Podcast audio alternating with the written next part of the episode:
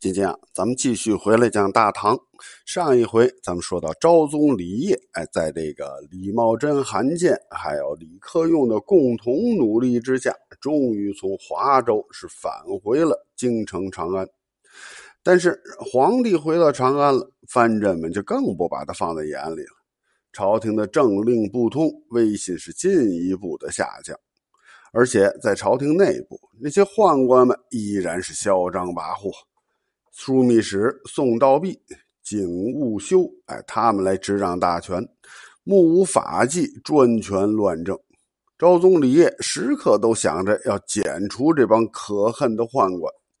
可是当时朝中的大臣呢，几乎都是依附于宦官，无人可用啊。李业选来选去，没办法，只得又选中了崔胤。这李业他之所以要选中这个崔胤，因为崔胤和宦官是素有积怨，而且这种积怨早在他父亲那一代就已经形成了。崔胤是在宣宗李忱在位时期的宰相崔慎游的儿子。文宗李昂在位的时候，崔慎游担任翰林学士。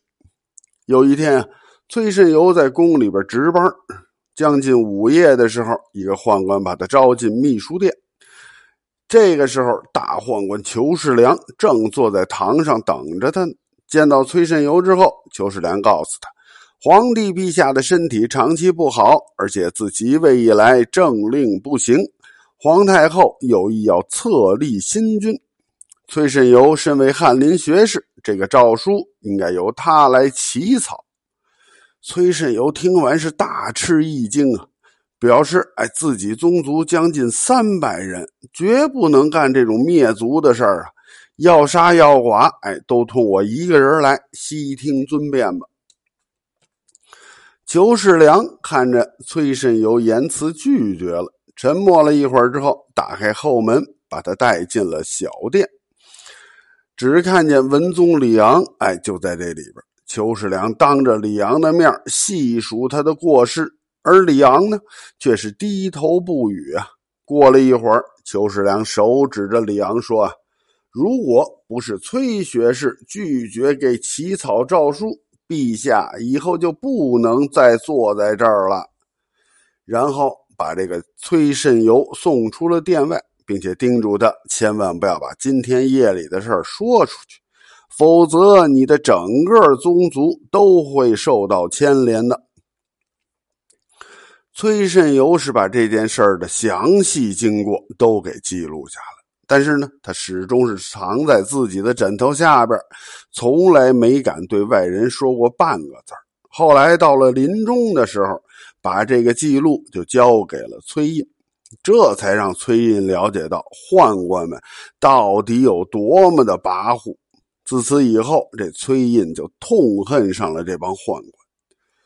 崔胤虽然是外表庄重，但他的内心却是诡计多端的。昭宗李晔虽然讨厌他的为人，但是为了要除掉这些宦官，又不能不利用他。正所谓啊，敌人的敌人那就是朋友。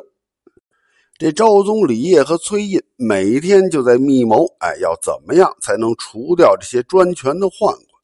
虽然说两个人是密谋啊，但是身边都是宦官呢。那殿里殿外到处都是宦官的耳目，这些宦官们对他们说的是一清二楚啊。皇帝非常不高兴。崔胤为首的这些南衙官员和宦官为首的北司之间，那矛盾也是日益的加剧。可是崔胤呢，他外有朱温作为靠山，在朝廷内始终都是趾高气昂的；而宦官们呢，也是外接藩镇呢，他们以此来跟崔胤针锋相对。这个时候，时任司空、门下侍郎同平庄氏的王团，哎，因为担心这么做会导致宦官作乱，就给皇帝昭宗李晔上书。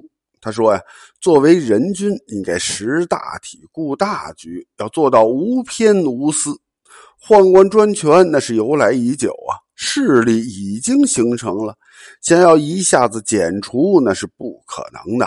应该采取因势利导的办法，用正常的手段剪除，而不是和宰臣简单的去密谋这种事儿，这样会让宦官们生出祸乱。应该说呀，王团的话是合乎逻辑的，也很有针对性。但是崔胤一向和这个王团不和，而且先前崔胤被罢相，他也是怀疑这王团在背后捣了鬼，因此就把这王团记恨在心上。这次王团的上书，让崔胤找到了搞倒王皇王团的机会，于是他就向昭宗李晔进谗言。说这王团呢是奸恶之人，已经被宦官宋道弼他们给收买了。他是宦官的内应。不过呢，昭宗李晔虽然是抵触王团的上书，但他也知道崔胤是个什么人，所以这件事儿也就不了了之了。事实上，崔胤积极的协助昭宗李晔去铲除那些宦官。除了他本身憎恨这些宦官之外，还是因为他想要独揽朝廷的大权，而且有了朱温这么强大的后台做保证，崔胤可以说是有恃无恐啊。昭宗李晔虽然是痛恨宦官专权，可同时呢，他又忌惮藩镇的跋扈，更担心朝政被藩镇所把控。因此，在看到崔胤和朱温走的是越来越近的时候，就决定要把他清理出朝廷。光化三年，也就是九百年的二月，昭宗李晔下诏任命崔胤为青海节度使，出镇广州。崔胤明白，这是皇帝陛下要把自己排解出朝廷，他实在是不想出京。可是作为臣子呢，又不能抗旨不遵呢。因此，他再一次的向朱温求援。在离开京城之前，崔胤就写信给朱温，说自己是受到了王团的排挤，才被皇帝陛下给逐出了朝廷，希望朱温能够出来为他主持公道。朱温听说自己在朝廷的代理人遇到了麻烦，于是赶紧上书昭宗李晔，公开的表态说：崔胤绝不能离开京城，而且。王团和宦官们相互勾结，将会对大唐的江山社稷产生巨大的威胁，进而要求罢免王团以及宋道弼、景务修这些宦官。朱温的奏书那是一封接着一封的，就送到了昭宗李晔的龙书案上。一方面是表明自己的态度坚决，另一方面呢，也是要给。昭宗李晔施加巨大的压力。朱温呢，那是作为当时实力最强大的藩镇，他有着可以征服任何一地的实力。昭宗李晔面对韩建、李茂贞这么实力相对弱小的藩镇，都得忍气吞声，何况是强大的朱温呢？因此上，李业是思虑再三。为了避免关中地区再生战乱，他决定采取息事宁人，召回了已经在半道上的崔胤，让他重新回到京城。六月十一，崔胤回来了，被昭宗李晔再次启用为司空门下侍郎、同平章事，同时罢免了王团的宰相以及宋道弼，哎，为荆南监军。以景务修为青州监军，第二天又下诏把王团贬为西州刺史，后来又贬为崖州司户，哎，并且改诏把宋道弼流放欢州，景务修流放爱州。到了十三日，再次下诏命令三个人自尽，王团最终是死在了蓝田驿，宋景二人是死在了灞桥驿了。崔胤由此是实现了独揽朝廷大权的目的。这个崔胤仰仗着朱温在朝廷中是大权独揽，就逐渐形成了跋扈的态势。宦官们虽然失了权势，但都不敢和他争锋。可是崔胤却仍然不能满足，因为从职位的角度来说呀，他在名义上还不是那个首席宰相。位于崔胤之上的是太保门下侍郎同平章事徐延若。崔胤成为了宰相，呃，崔胤为了成为这个首席宰相，他是千方百计的想要除掉徐延若。徐延若呢也很识时务，就主动向昭宗李晔提出要到外地去担任节度使。当时地方藩镇基本上已经不听朝廷的诏令了，只有薛王李之柔控制的广州地区还算是听命于朝廷。所以，昭宗李晔就下诏，以徐延若为同平章事，出任青海节度使。把徐延若排挤到广州之后，崔胤并没有就此善罢甘休。不久之后，在他的运作之下，另外一位宰相崔远也被罢免了职务。到这个时候，昭宗李晔的处境就极为艰难了。对于强大的藩镇呢，他已经是一筹莫展了，而且还要处处的仰其鼻息。而在朝廷内部，宦官专权已经使他无计可施了。现在，崔胤又依靠着朱温这么强大的靠山，开始独断专权。面对着外有强藩、内有权臣的局面，这李业逐渐感到自己无能为力了。曾经的雄心壮志开始一点点的泯灭了。随着时间的推移啊，他逐渐就变成了一个情绪暴躁的人，再也听不进大臣的劝谏了。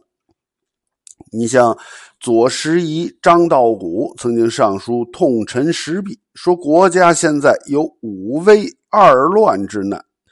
从前汉文帝即位不久，就明晰国家事务。可是陛下登基已经十几年了，就还没有掌握御臣之道。想当年太宗贞观时期，天下安定，四夷顺服；而现在呢，国家的疆域正在一点点的缩小。臣真的担心，朝廷社稷会被奸臣把持，最终被奸臣所有啊！